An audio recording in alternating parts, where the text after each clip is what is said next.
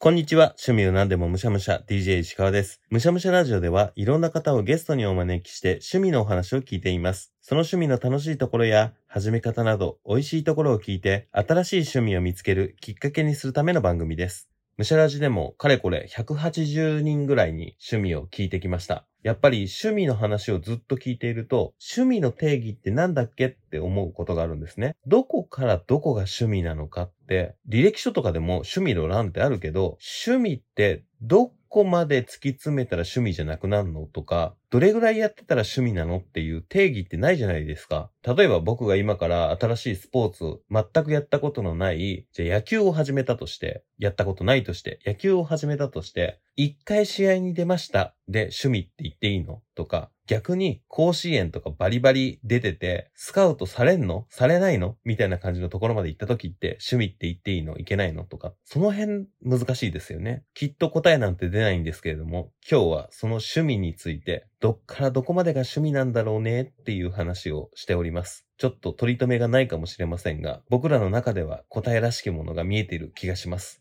今回は皆さんも一緒に悩みましょう。というわけで、本日もいただきましょう。DJ 石川のむしゃむしゃラジオ。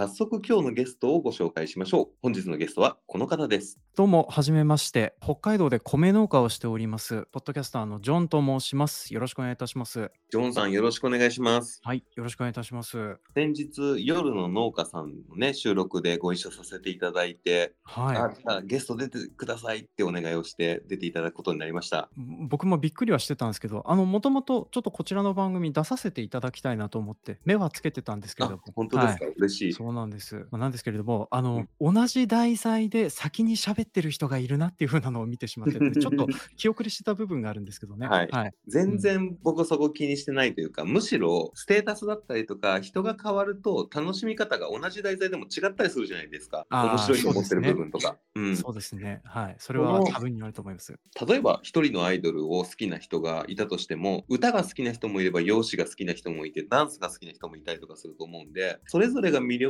に思ってる部分をいっぱい語っていただくことでその趣味があ自分でもこの入り口あったら入れるかもみたいに思っていただけることがあったらいいなって思ってるのであ、なるほど、なるほど。全然被ってていいなって思ってるんですよね。わかりました。はいじゃあ、はい、あの、その被ってる趣味をちょっと話をしながはいらやっていこうと思います。はい。ちょっとその人となりの部分を先にちょっとお伺いしたいななんて思ってるんですけど、そうですね。はい、おはい米作られてるんですよね。そうです。大体、えーうちの経営面積やや75ヘクタール。東京ドームで換算するとあれ1個あたり4ヘクタールなんで、えーざっと20個いかないぐらいの面積で、はい。で、そのうち半分が、はい、その半分ぐらいが水田っていう風な感じになってますね。うんはい。すごい。それって僕この間夏に初めて東京ドームの中に入ったんですね。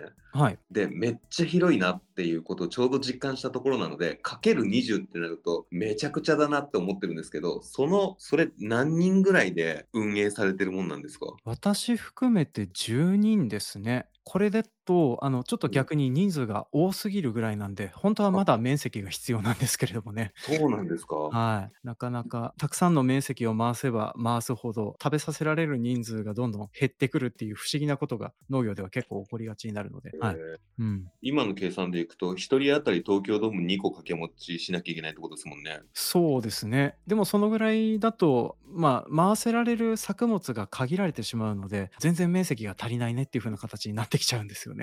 東京ドーム何個分っていう例えの中でも相当でかい方なのにそういうことが起きるんですね。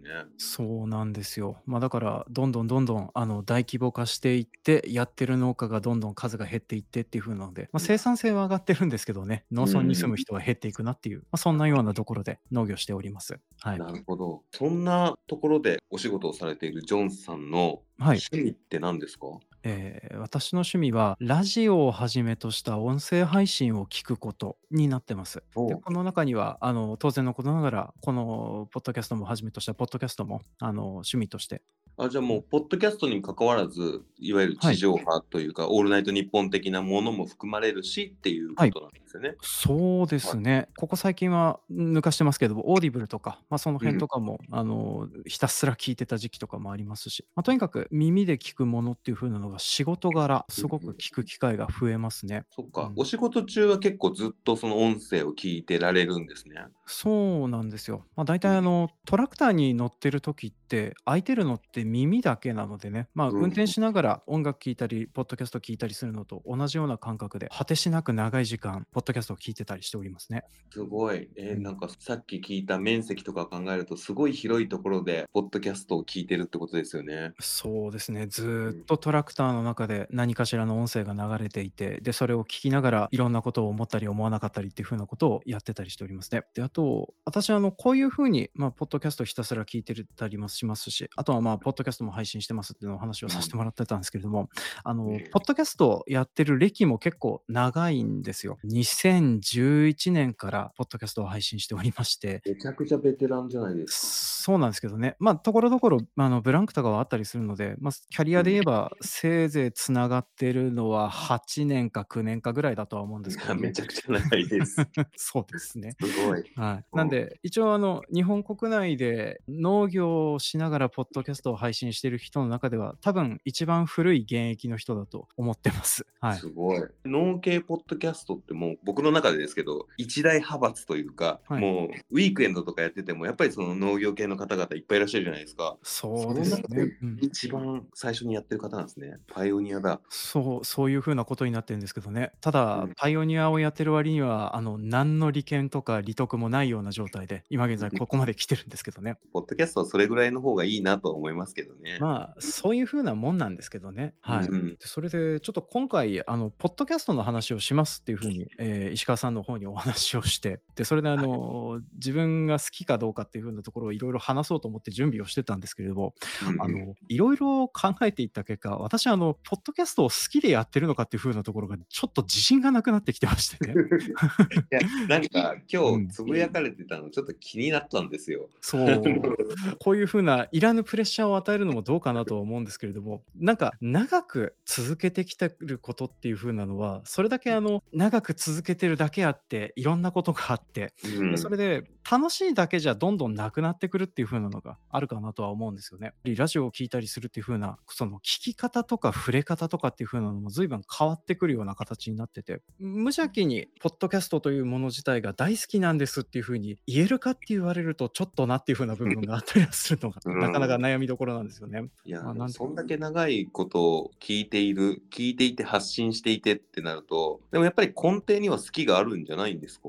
そうですね。いや、多分根底には好きがあると思うんですよ。でも、この好きが一体どこの部分が好きなのかっていうのが、あの、なかなか判うん、別がつかないんですよね。例えはい。ば、ポッドキャストを配信してる人が好きで、その人たちと関わりたくてポッドキャストをしているのか、ま、それとも、ま、私あの、ラジオすごく聞くので、ラジオのパーソナリティみたいなのに憧れがあってラジオをしていることが好きなのかとか、ま、そんなようなところで、まあ、あとは言ってしまえばあの、ポッドキャストを配信することで人に認められたいとかね、ま、そういう承うん。認欲求的な部分で好きなのかっていう風なところが、ぐっちゃぐちゃになって自分でも判別がつかなくなってきてるなっはい。ていうのがあるんうんですよね。うんうん。うん。分かります。でもそね。のどれもが当てはまるのは、我々も多分そうで、うんうん。多分今これ聞いているポッドキャスターさんはみんな「あれ？」ってなっちゃってると思うんで。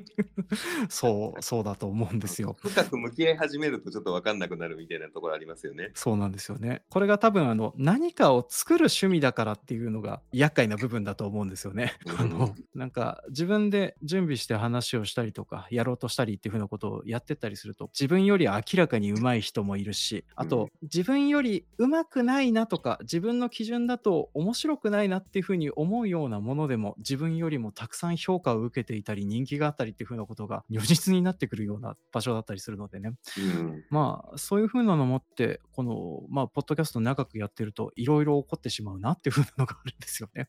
はい、うん、そうはい。ですね。ま、真剣に考えてる時があるからこそ、嫌だなって思う時もあったりもしますからね。そうなんですうん。よね。うん。だからあの、これを話しながらちょっと石川さんにどうしようかなっていう風に思われてないか不安で喋ってはいるんですけどね。いやいや、全くそんなことないですよ。ないですか？はい。はい。あの、すごく気持ちが分かるなと思っていて、多分これは今回ポッドキャストとかがテーマになってますけど真剣にスポーツと向き合っていて趣味なのこれは本当に目指してるのみたいな感じのことだってあると思うし、うんうん。音楽やっている方とかなんかは結構近かったりとかもするのかななんて思ったりとか、うんうんうん。うん、その趣味にはまればはまるほど落ちる部分だったりとかするのかなとは思っているので、はい、テーマこそ違うけれどもあのみんな共通して思うとこなのかなって思ったりはします。ああ、なるほどなるほど。うんいや、そうですね。で、確かにあの、私もあの、時々ちょっと注目されて売れなくなってきたミュージシャンの気持ちってこんなことかなっていう風なのをね、思うようなことが結構あるのでね。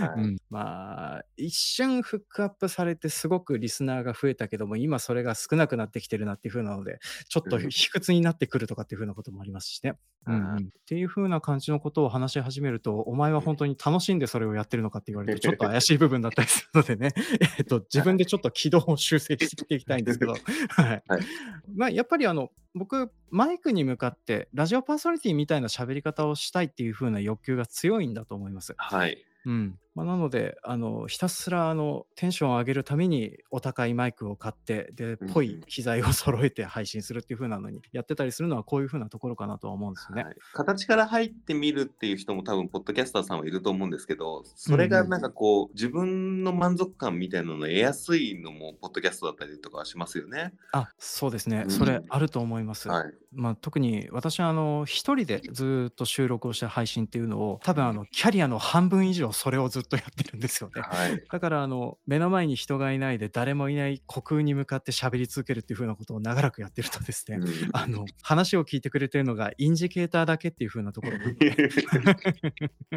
そうそう。だからあの、まあ、この数字とか青い点滅とかそういう風なのが動いてるだけでも、まあ、私を聞いてくれる人がいるはずだっていう風なのはね思えるので、まあ、その辺でちょっと気分よく喋れたりするかなっていうのは思いますね。うん。はい、いやではい。もそれが一番趣味としては正しい立ち位置なのかなって思っている部分もあってうんうん。やっぱり自分が満足できるというかもう根本自分が好きでいられることをやっているのが趣味としては一番健康的なのかなって個人的には思うのでなんかあ今こうやって喋ってる自分ちょっといいんじゃないって思っているっていう状態が作れたらもう成功なのかなとあ思ったりはします。そうですね。そうなんですよ。ただ、あの、それだけで満足できなくなってくるっていうのが人間厄介な部分だなってのがね、うんあるんですよね。そうなんですよね、欲しがっちゃうんですよね。そうなんですよね。うんはい。なかなかあの、ポッドキャストで、まあ、そこから上っていうのもなんていう、なんていうのかわかんないですけど、何かになろうとしてしまう時っていう風なのがどうしてもあって、うんでその辺の部分と折り合いをつけるっていう風なのがなかなか、あの、もうこの、今私あの、今年で40歳になるんですけれども、はい、ああの同い年か。あ、同い年です。ちょっとお話しした時も同い年かなっていうふうにちょっと、はい多分石川さんの方がもしかしたらちょっとお兄さんかもしれないですはいけれども。、学年はい1個上なのかもしれないですね。僕あ3月生まれで40になったので。ああ、なるほど、なるほど。あ、そしたら多分そんな感じだと思いますね。はい。いまだにこの辺の折り合いっていう風なのがうまくつけられないんですけど、まあ多分、ポッドキャスト始めた当初よりはちょっとうまくできるようになってきたかなっていうのがあるんですよね。うんうん、ここ最近、私、あの、折り合いがようやっとつけるようになってきてて、あの、一時期はいろんなポッドキャストに噛みついて回るっていう狂犬のようなことを、あの、ツイッター上でしておりましてね。そんな、本当まさに狂犬だったんですね。そうですね、そういう狂犬みたいな時期がありましてね、あうんの、方々にご迷惑をおかけして申し訳ないなっていうふうに、今では、あの、謝りたい気分でいっぱいだったりはするんですけれども。はい。あの、まあ、けれども、今その辺が落ち着いて、なんかあの、いろんなポッドキャストを楽しく聞けるようになってきてるかなって思います。はい。うんなんか、そのキャリアの中でもそれこそやり方も変わってたと思うんですけどジョンさんの中も結構変わってるんですね。そうですね。やっぱりあの、ガツガツしてた時期っていう風なのがありまして、うんで、そのガツガツしてた時期っていうのは、なんかマネタイズするぞとか、あの、うん。いつか地上波の ラジオのブースに俺が座るみたいなことを考えてた時期があるんですけれども、うん。はい。今、あの、そういう風な望みっていう風なのが全くないなっていう風な気分になっておりますのでね。へー。うんうん。で、それで、その辺が、入ってた時期っていう風なのは、例えばあの人気のある番組とかそういう風な部分に対していろいろと思うところとか嫌だなっていう風に思うことがいっぱいあったんですけどね。なんですけど、まあここ最近はすごく勉強になるなとか、なんか聞けるようになってきたなっていう風な感じはするんですよね。うんうん。それってなんかきっかけとかあるもんなんですか？うーんと、時間ですね。諦めるっていう風なのが長く続いて、で、その諦めてる状態が長く続いてるのにもかかわらず、なんか体調崩してあのポッドキャスト休みますとかやめますっていう風に言わないで続けてった先になんか見えてきた感じですね。なんて言うんですかね、もう自分の定位置この辺で、まあ、ここから先頑張っても何かなるかどうかっていうのは分かんないけども、でもまあ下がってもこんなもんかなっていう風な、まあ、そんなようなところで落ち着きが得られるような瞬間っていう風なのがあったんですよね。うん。でもそれが、うん、まあ、ここ最近ちょっとポッドキャスト休んでた時期から復帰してっていう風なのがあったんですけども、その復帰してからちょっとずつ今こんな感じになってきてるって感じですね。う。ん。それはそのポッドキャストってポッドキャスト始めたら何かしらのこう反応が再生回数が1増えたよからそうんのうん。聞きましたっていうレビューとかポッドキャスターさん同士で仲良くなったりとかっていうこう少しずつ変化が出てくるなっていうのは僕がやってて思っているんですけどうんうん。こう変わっていく先にそういう自分の中の変容だったりとか大きなきっかけがあるわけではなくても少しずつ長い目で見れば一番最初とは違うんだなって思えるってある種日々の変化は少ないけれども振り返ってみると大きな変化があった日記みたいなうんなんか。それがちゃんと自分で自覚できるっていう意味では面白い趣味だなって思ってます。ただ人に聞かれるだけではない面白さ、うん。内うん面とのうん。向き合いみたいな面白さがあるなっていうのがさらに長く続けているとジョンさんみたいにあるんだなっていうのは楽しみになりますね。そうですね。そう言っていただけるとありがたいなと思うんですけれどもね。うん。だからあの、ま、今回ちょっとあのポッドキャストの話したいなって思ってはいたんですけども、はい。果たして趣味って言ってて良かったのかなっていう風なのが 悩んでた部分だったりはい。やでもうん。僕のこのむしゃらじって趣。味について考えるみたいな側面もやっぱりどうしても出てくるんで、そうんうん。のたまに趣味を仕事にしない方がいいって言うけど本当かなだったりとかうんうん。趣味って何？って聞かれると困るみたいな感じのテーマに話すことがあるんですけど、うんうんこううん。趣味を続けていくと趣味って何だろうって深いところにはまってしまうみたいな今回のテーマは僕は面白いなって思いますけどあ、ね。そうですか。うん。じゃあもうちょっとこのまま突っ走っていこうと思うはい。んですけれども、うん。はい。なんか、そうなんですよ。だからあの、どんどんその趣味っていう風な言葉に当てはまらないところまで行くんですけれども、まあ、うん。けれどもこれがあの、世間一般から見ると趣味だよねっていう風なので済まされてしまうんですよね。はい。うん。なんですけどね、で、僕もポッドキャストを作るのって、あの、ななんですかね、作ってしまうっていう状態に来てるなって思うんですよ。特になんか、あの、意気込んで企画をしてますとか、何か調べてますっていう風なわけじゃなくて、なんかスッと作れるようになっちゃってきてるから、うん。作ってやってるって感じなんですけどね。うん。うん。で、逆にあの、これをやめてしまうと、私には今何も残ってないなっていう風な状況にもなってるのでね、その辺もあって、なかなかあの、やめづらくなってるなっていう風な感じもするんですよね。ま、これあの、はい。収入がが得られるような手段じゃないだけ、なおやめづらいんだと思うんですよね。あの、ああ、ミュージシャン。とかはい、お笑いの人とかだったら、お仕事として成り立たなくて生活できないねってなったら、やめようかってなるとは思うんですけれど、はい。ま、ポッドキャストはあの、本人が諦めない限りいくらでも続けられてしまうという風な恐ろしい代物ですからね。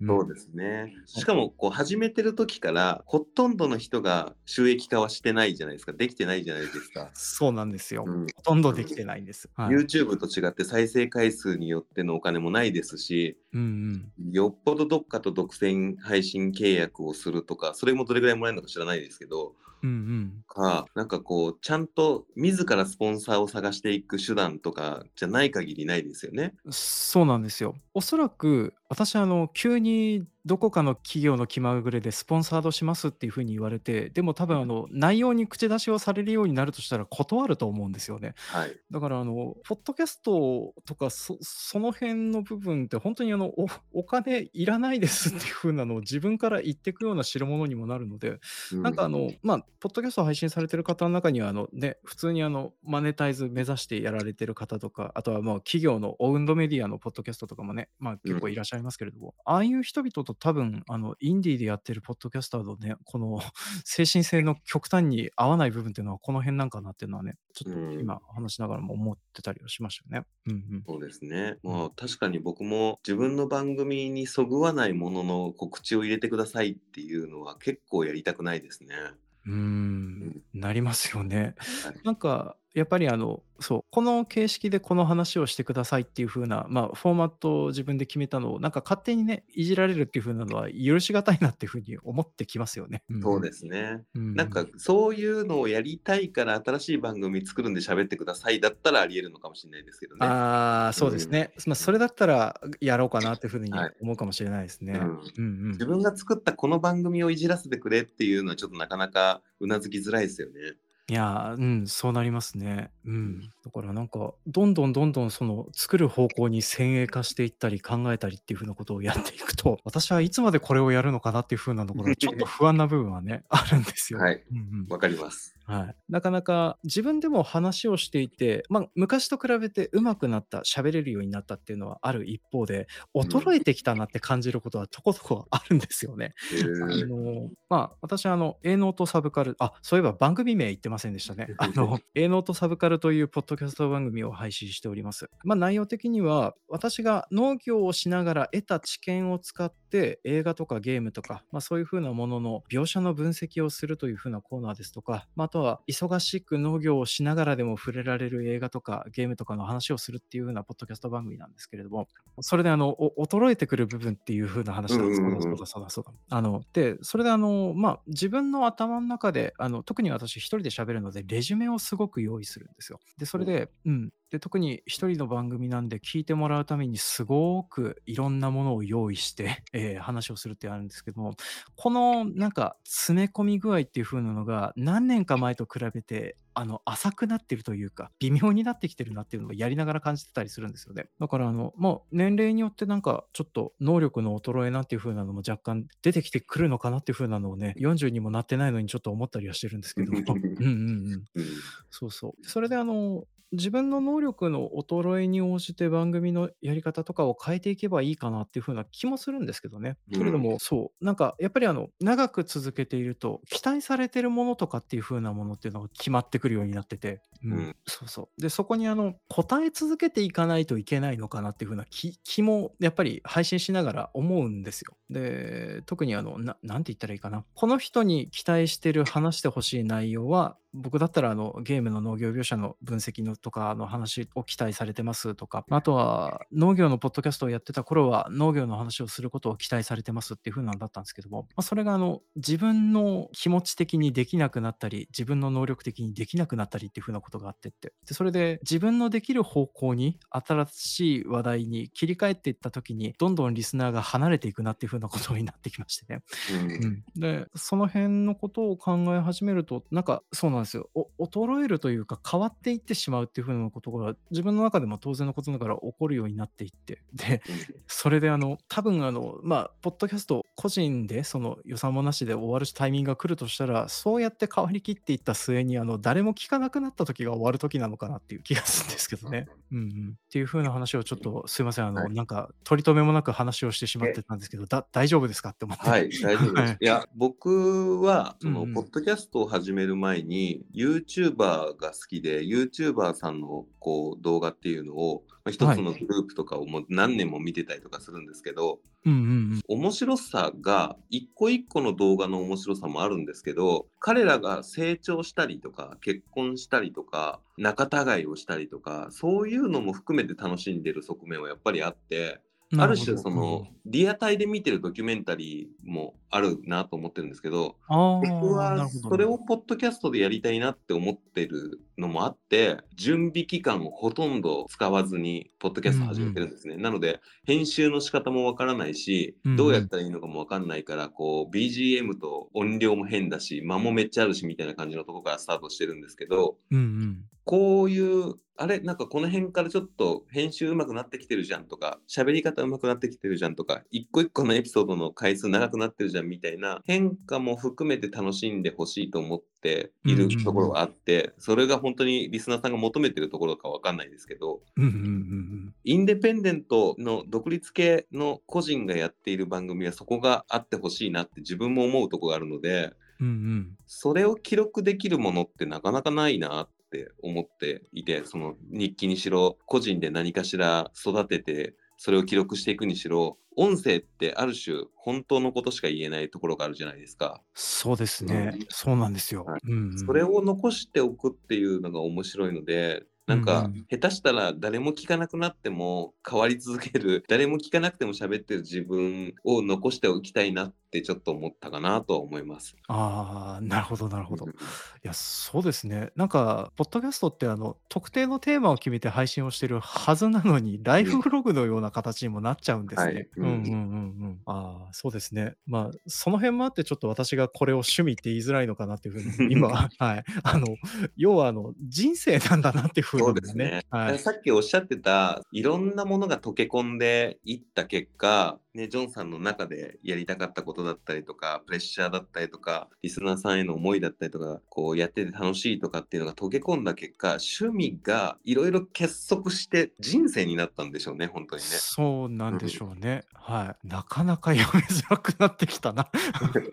いやでもこれうん面白くないですか、そのうん。趣味を突き詰めてっていうとなんかもうもうちょっとこうストイックな感じがするかもしれないですけどこう自分の中でそれをやってて楽しいからスタートしてるんですけど繰り返し繰り返してるうちにもう自分の人生と剥離できないところまで来てしまったら趣味って人生にステップアップなのかわかんないんですけど こうジョブチェンジするんだなっていうのはこういう趣味ならではって感じですねきっとスポーツもそうなのかな、ああ。うん、そうですね。なんか同じスポーツ生涯やってる方とかもなんかそんな感じがしますね。うんこれになってもラグビー定年退職してからやってますとかっておじいさんのニュースとかも時々見たりはするんですけども、なんかやっぱりあのずーっとそれを続けていってそれがもうすること自体が習慣になっちゃってるっていう感じなんでしょうね。うんうんうん。そっかで。じゃあ、あの、情熱大陸とかに出た時に、はいこの特定の分野で出て、はいあなたにとってポッドキャストはって聞かれた時に人生って書くのは、はい。割とありがちな、あれじゃないですか。ありがちですね。はい。うん人生って書く人の気持ちは突き詰めていくとこういうことなんですね、きっと。ああ、そうですね。きっとこういうことなんだろうなって思いますね。はい。で、それがね、結果を生んでるとか、社会的な成功を生んでるとかは全く関係がないっていう風なところが恐ろしいところでもあるんですけども。そうですね。そうなんですよ。はい。だって本当だったら結果だったりとか利益だったりとか名声だったりとかを生んでてほしいですもんねこんだけやってるなら。そうですね。はい、そうなんですよ。だから多分僕、同じ時間プログラミングのげ勉強をやったりとか、うん副業してたりしてたら、結構まあまあ稼げてたんじゃないかな気がしますもん。はいうんもきっとそれをやってたらジョンさんじゃないんでしょうね。そうでしょうねうん。多分私ではないですからね。まあうん実際あのポッドキャストで喋りをしている自分ってあのポッドキャストの中にしかいないんですよね。あの、うんやっぱりリスナーさんが聞いてくださって育ててきてもらったっていう風なところもあってこの喋り方にもなってるっていうのもありますし、はい。まああの普段マイクが抜けると私あのほとんどたどたどしい言葉しか喋れない人になってるのでね。えーお仕事中のジョンさんとポッドキャストのそのマイクの前にいるジョンさんっていうのはやっぱり違う人というか両方知ってる人とかからするとやっぱちょっと違うねってなるんですか？なりますね。だから僕の本名の方で呼ばれるとすごく声が低いんですけれども、あの ジョンさんって呼ばれた瞬間に声が少し高くなって、あとはうんハキハキ喋るようになるっていうのはありますね。あはいーすごい。ねそれはこのキャリアがあるからこそですね。そうなんですよね。はい。だからあの本当はあの私は自分があのうまく喋れないのをコンプレックスに思ってて、でそれを直すためにポッドキャストを始めたはずなんですけれども、うん あの日常生活では大して解決してないっていうのがすげえところだなとは思いますね。はい。えー自分でそこまで分析というか違いをまだ見切れてないですけどはい。僕の場合はそのお仕事をしている中で喋ってる時間間がめちゃくちゃ多いんですね。うん。一日の朝から晩までだいたい会議が入っていて、その会議の中ではだいたい僕が一番喋ってるっていうポジションだったりとかするので、ずっと喋っているんですけど、多分キャラは違うんですよね。うんうんうん。あの、どっちかっていうと、大体怒ってるんで。そうなんですね。はい。なんか、なかなかポッドキャストの聞いてる限りではそんな印象は受けないんですけれど、そうなんですね。うんうんうん大体怒ってるんで、その感じが受けてないってことはやっぱ違うんでしょうね。うんうん、だきっと違うと思います。うんはい。結構あのそうフラットにどんな状況でも落ち着いて喋られてるからすごくいいキャラだなっていうふうに いろいろなあのまあ回とかを聞いてても思ってたんですよね。ありがとうはいございます。はい。だからあのこの人の時は興味あるのかなとかねこの人の時全く興味ないのかなっていうふうなのも全くわからないっていうふうなところがあの この番組では非常にプラスに寄与してると思います。あかったです。はい、でもそうですやっぱりあのん乗ってくる瞬間の声のトーンの変わりとかはやっぱり分かるので、ううんん、うんなんかその辺の部分も踏まえてやっぱりいなんかいいいいキャラになってきてるなっていう風なのを確かにちょっと聞きながら思ってはいた。ねいっぱい聞いてる方にそんな風に言われるのめっちゃ嬉しいですね。ね。まあ、でもそうなんですよ。なんかやっぱり皆さんあのそう何かしら絶対面白いところあるよなっていうふうに、まあ、いろんなうん。ポッドキャスト聞いてても思うんですよ。ものすごい下手な喋り方だなとかねフィラー切ればいいのになっていうふうに以前だったら思ってたんでしょうけどでうん。もそれもチャームだなっていうふうなこともね最近思うようになってきてたんで、はい、なんかそういうふうな感じになってきて自分の違う、まあ、キャラを育てて人生にもなってきてしまってるポッドキャストなのでね。ねなんか定期的にあのちょっと辛くてやめようかなって思うことはあるんですけれども、うんあのなかなかやめられないのはこの辺なんでしょうね。うんうんそういう意味では結構だって体力的にポッドキャストが絶対できないってなるのって多分本当に相当先じゃないですか。そうですね相当先だと思います。うんその編集とかしたりとかなんかどこまで頑張るかみたいなのはありますけどとりあえずその音声を配信していくっていうところだったら多分本当に死ぬ間際までできるじゃないですか。そうですね、うんあの声が出る限りっていうような感じですね。はいねってことを考えると本当になんですか、ね、体力的とかなんかこう自分の意思以外でやめるっていう選択ができない趣味でもありますよね。そうですね、うん、なんか恐ろしいところに手を突っ込んでしまったな。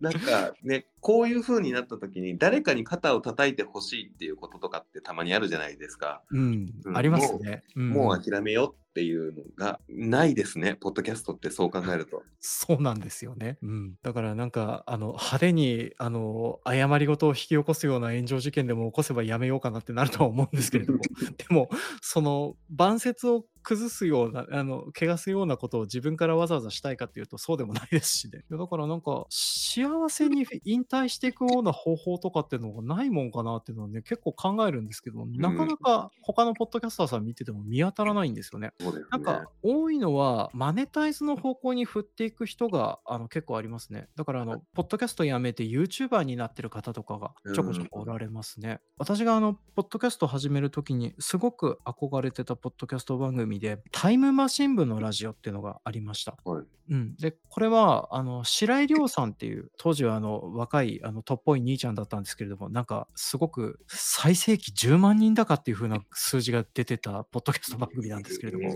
うん、今では考えられない数字なんですけどね、うん。うん。まあ、その方とかも今現在はなんか YouTube の配信週2回とかっていう風な感じでずっとやってられてるんですけどね、はい。うん、でもポッドキャストを配信することは一切なくなってしまったので、まあ、寂しいなっていう風なのはねうんちょっと思ってはいるんですけどね、うん、でもそうなってくるとあの YouTube にくら替えしただけであって配信はやめられないんだなって感じがしますね。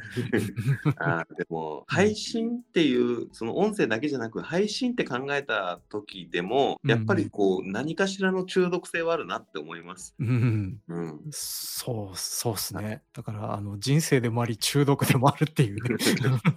そうですね。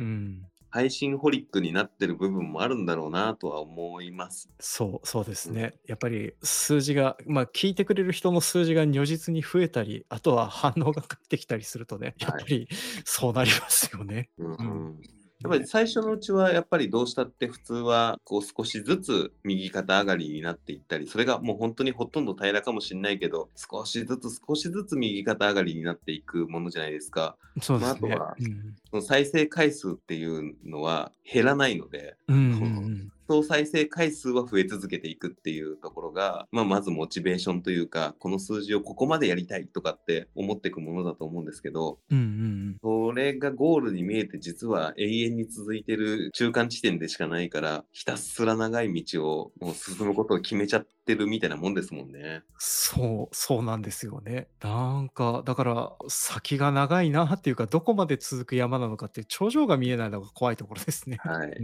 んいやうん、死じゃないですか。もうやっぱり。そう、そうなんですよ。まあ、うんだから、なんか、全然、あの、やればやるほど、あの、そうなんですよね。はいあの、先が見えなくて、そしてうんあと、自分の方の納得させるような、いい出来のポッドキャストを作るっていう風なのも、あの、結構、形もどんどん変わりながらも再現がなくなってきていって、で、そして多分、あの、私の目の前の機材もどんどん増えていくことになるのかなっていうね。ねえ。えーだって仮に80歳まで生きるとしたってまだあとジョンさん40年ぐらいポッドキャストやるってこと そうですね。怖いな。あの、でそう40年を先に見ちゃうと怖ってなりますね。怖ってなりますね。はいいや、だから誰聞いてんだろうっていう風な気になりますよね。うん。うん、僕の場合何人と喋るんだろうってなるなっていうのもある そうですね。週に2人も会ってたら、そりゃ、はいそりゃすごいことになりますよね。うん続けたら何人と喋ることになるんだろうそれは興味があると同時に怖っていう思いがすごいですね。そうですね。あの、あの、まあ、それなりにね、なんかやっぱり日々やってたら大変なこととかね、忙しい時もあるのに、うんこれをまあ、続けるのかっていうね。はい うんうん。ちょっとあれですね40は見ないようにしといた方がいいですね。そうですね。まあ、いいとこ、でも、そうなんです。そう考えると、あの、10年って大した年数じゃねえんだなっていう風な気もしてきますね。はい。あの、まあ、私もけ一応ね、キャリア上は10年ってことにはなってますけれども、はい。それも、まあ、あと先40年ってあるとしたら、全然ひよっこなんだなっていう風な感じもしますしね。僕なんかまだ2年経ってないですよ。そうですね。あの、大抵の、そこまでできる趣味ってなると本当に今までご紹介いただいた趣味も全部が全部じゃないと思うんでうんうん。なんかある種その退屈しない趣味を見つけられたのかなとも思うので、うんそうですね。ううんん。苦悩しながらな部分もあるし再生回数気にしながらの部分もありますけど、うんうん。うん、なんか変化がない方が多分ね苦痛だと思うんで、まあ、そうですはね。うんうん。まあ、確かにあの自分がどんどん変わっていって、リスナーの変わっていってっていう風なの、そうそう。ううんちの番組はあのリスナーの入れ替わりが結構激しいっていう風な、あるのでね。うんうん。だから、すずっと付き合ってくださる方もいる一方で、離れてったり増えてったりもありますので、その辺の変化があるおかげで、あの番組の形変えようかなとかも思いもようになりますしね。うんはい、こう趣味の話をしていて最終的になんか人生になってさらにその果てしなさを感じれるっていう意味ではすごい壮大な回になったなと思ってるんですけどそうですね。だから、あの、私はこれで良かったのかなって思いながら来てはいたんですけどね。いやはいと思いますよ僕はこういう回をたまにやりたいんですよやっぱり ああ、そのうん。この壮大さというかそのやっぱり趣味って何？って結局なるんですよね。僕こんだけ趣味に向き合ったの人生で初めてですけどこんな2年間ぐらい趣味やってて。趣味って結局何か分かんなくなってくるっていうのが今のところ2年ぐらいの結論なんですけどそうですね。まあ、うん私はあの10年で分からなくなってきてますけど、もうもしかしたらあのあと何年かすれば、すごく分かる瞬間が来るなのかもしれないしね、分かんないですよね。うん、40年続けたらウィキペディアの趣味っていう欄の編集権をもらおうかなと思います。そうですね。はいそれだけ網羅的に聞いていったらギネスも認めてくれるだろうと。そこは僕がもらいますっていうはい、そこはぜひとも、はい、もらった方がいいと思います。はい、人生ですね。人生ですね、うんはい。まさかこんな結論になると思ってなかったんですけども、はい。あのいやそれがいいですね。うんううんん、そうですね。はいはい。着地点が見えてるお話じゃなかったからこそっていうのはうん。うん、いい結果かなと思いました。いやー、ジョンさんありがとうございます。はい、あのーありがとうございます。なんか私、すごく取り留めもなくなりそうだけども、でもこういう風な話ぶつけてよかったです。はい。ううんん、うん、うん。最後にジョンさんの番組ぜひ宣伝をお願いします。ああ、そうですね。営農とサブカルというポッドキャスト番組を配信しております。で、一応、各週で配信はしておりますけれども、なんか気づけば毎週配信をするようになっておりますのでね、内容的には農業がかかるような番組に見せかけて、中身はあのゲームと映画と漫画の話ばっかりしてるポッドキャスト番組なので、まあ、その辺がお好きな方、よかったらちょっと聞いていただけるとありがたいです。で、あと、すみません、一点だけイベントのお知らせをさせていただいてもいいですか？あはい、はい。お願い、12月16日のポッドキャストウィークエンド、石川さんも参加されますし、私も参加されます。はい、うん。参加します。で、あと、ちょっと前に、えー、とゲスト会で配信されました夜の農家の、えー山本浩平さんも私と同じブースにおりますのでね、まあ、よろしかったら遊びに来ていただけるとありがたいです。はい。あお米とか買えるんですか？そうですね。今回は多分あの電車で来られる人が多いと思うので、あの2号パックっていうちっちゃいパックであの、まあ用意して、でそれにあの私が長く撮ってきたポッドキャストの中でいろいろ事情があってお蔵入りになっている非公開の音源をつける、まあカードダス的なのをつけて販売しようかなって思ってますのでね。えーはい。よかったらちょっとご賞味いただいた上に、ついでにポッドキャストも聞いてもらえればなってうんうん。思ってます。はいめっちゃいいですね。買いに行きます。あ、はい。ぜひともよろしくお願いします。僕もあの、当日はあの時間見つけて遊び遊びに行こうと思っております。ありがとうございますはい。はい。僕は皆さんにほぼ強制的に弾いてもらいたいなって思う、来うん年弾いてくださった方の趣味にしてくださいっていう趣味みくじを、えー置いておく。おーで面白い面白い。弾いた趣味をぜひ来年1年のどこかでやってくれたらなと思っております。そうですね。はい。はい。いいな。僕もストリップ巡りとかしてみたいなって思うんですけれども。は。ないんですよはい。北海道で巡るのが大変っていう風なのはねたくさんあるんですけどね。は はいい。うんうん。ね、そんなことをやろうと思ってます。なので、ポッドキャストウィークエンドも楽しみですね。そうですね。楽しみですね。はい。ちょっと、あの、あと、あの、ジャケ劇の方は私から話すよりはと思ってはいたんですあけど。ありがとうございます。はいそうジョンさんも、ジャケ劇の方にも出展いただいておりはいますの。で、あの、出品させてもらいましたね。はいはい。もうんうちょっとですはいよね。うん。そうですね。まだね、我々はドキドキしてるぐらいのタイミングですけど、ああ、はいそうですね。はい。あの、ぜひうまくいくことを祈っております。楽しみにしてます。は大い。きい発表はもういっぱいさせていただいたので、はい。ねゲストがすごいっていうのも含めて、うんうん。うん、ぜひ聞いていただければと。まさにだってサブカルでお話できるような内容のことも喋れる方ですからね。まあそうですね。はい。そう、中村祐介さんが来てくださって、なので、アジカンとか、ああー、そうだそうだ。ごめんなさい。ちょっと、あの、出てこなかった。全く申し訳ないでうんす。そうだそうだ。はい。絵はすごく頭に今浮かんでます。はい。はい、サブカル的な意味ではもうまさに日本の中でも有名なサブカルの方なので、そうですね。はいはい。そうです、そうですうん。はい。なんか、すいません。ちょっとぼんやりしてたけれど、そうです、そうです。うんはい。なんていうのもありますので、ぜひ、ジャケ劇も、ポッドキャストウィークエンドも、我々の番組もよろしくお願いします。はい。よろしくお願いいたします。はい。いやー、ジョンさん、今日はありがとうございました。はい。こちらこそ、すいません。なんか、思った以上に長い時間、あとは、あの、間があったり不思議な 感じになってる感じで、ちょっと編集大変そうですけど、いいえ、とんでもないです。ありがとうございます。ありがとうごはいざいました。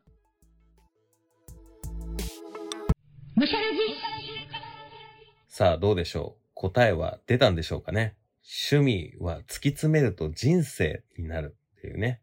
あなたにとって、あなたの趣味は何ですかって聞かれたら、人生っって答えるようになるのが突き詰めたことになるんですかねでもやっぱり本当に好きでずっとやってたりとか、習慣化していくと、どんどんどんどんそれが私生活と絡み合ってきて癒着してしまい、もう剥離できないものになっていくっていうのは確かですよね。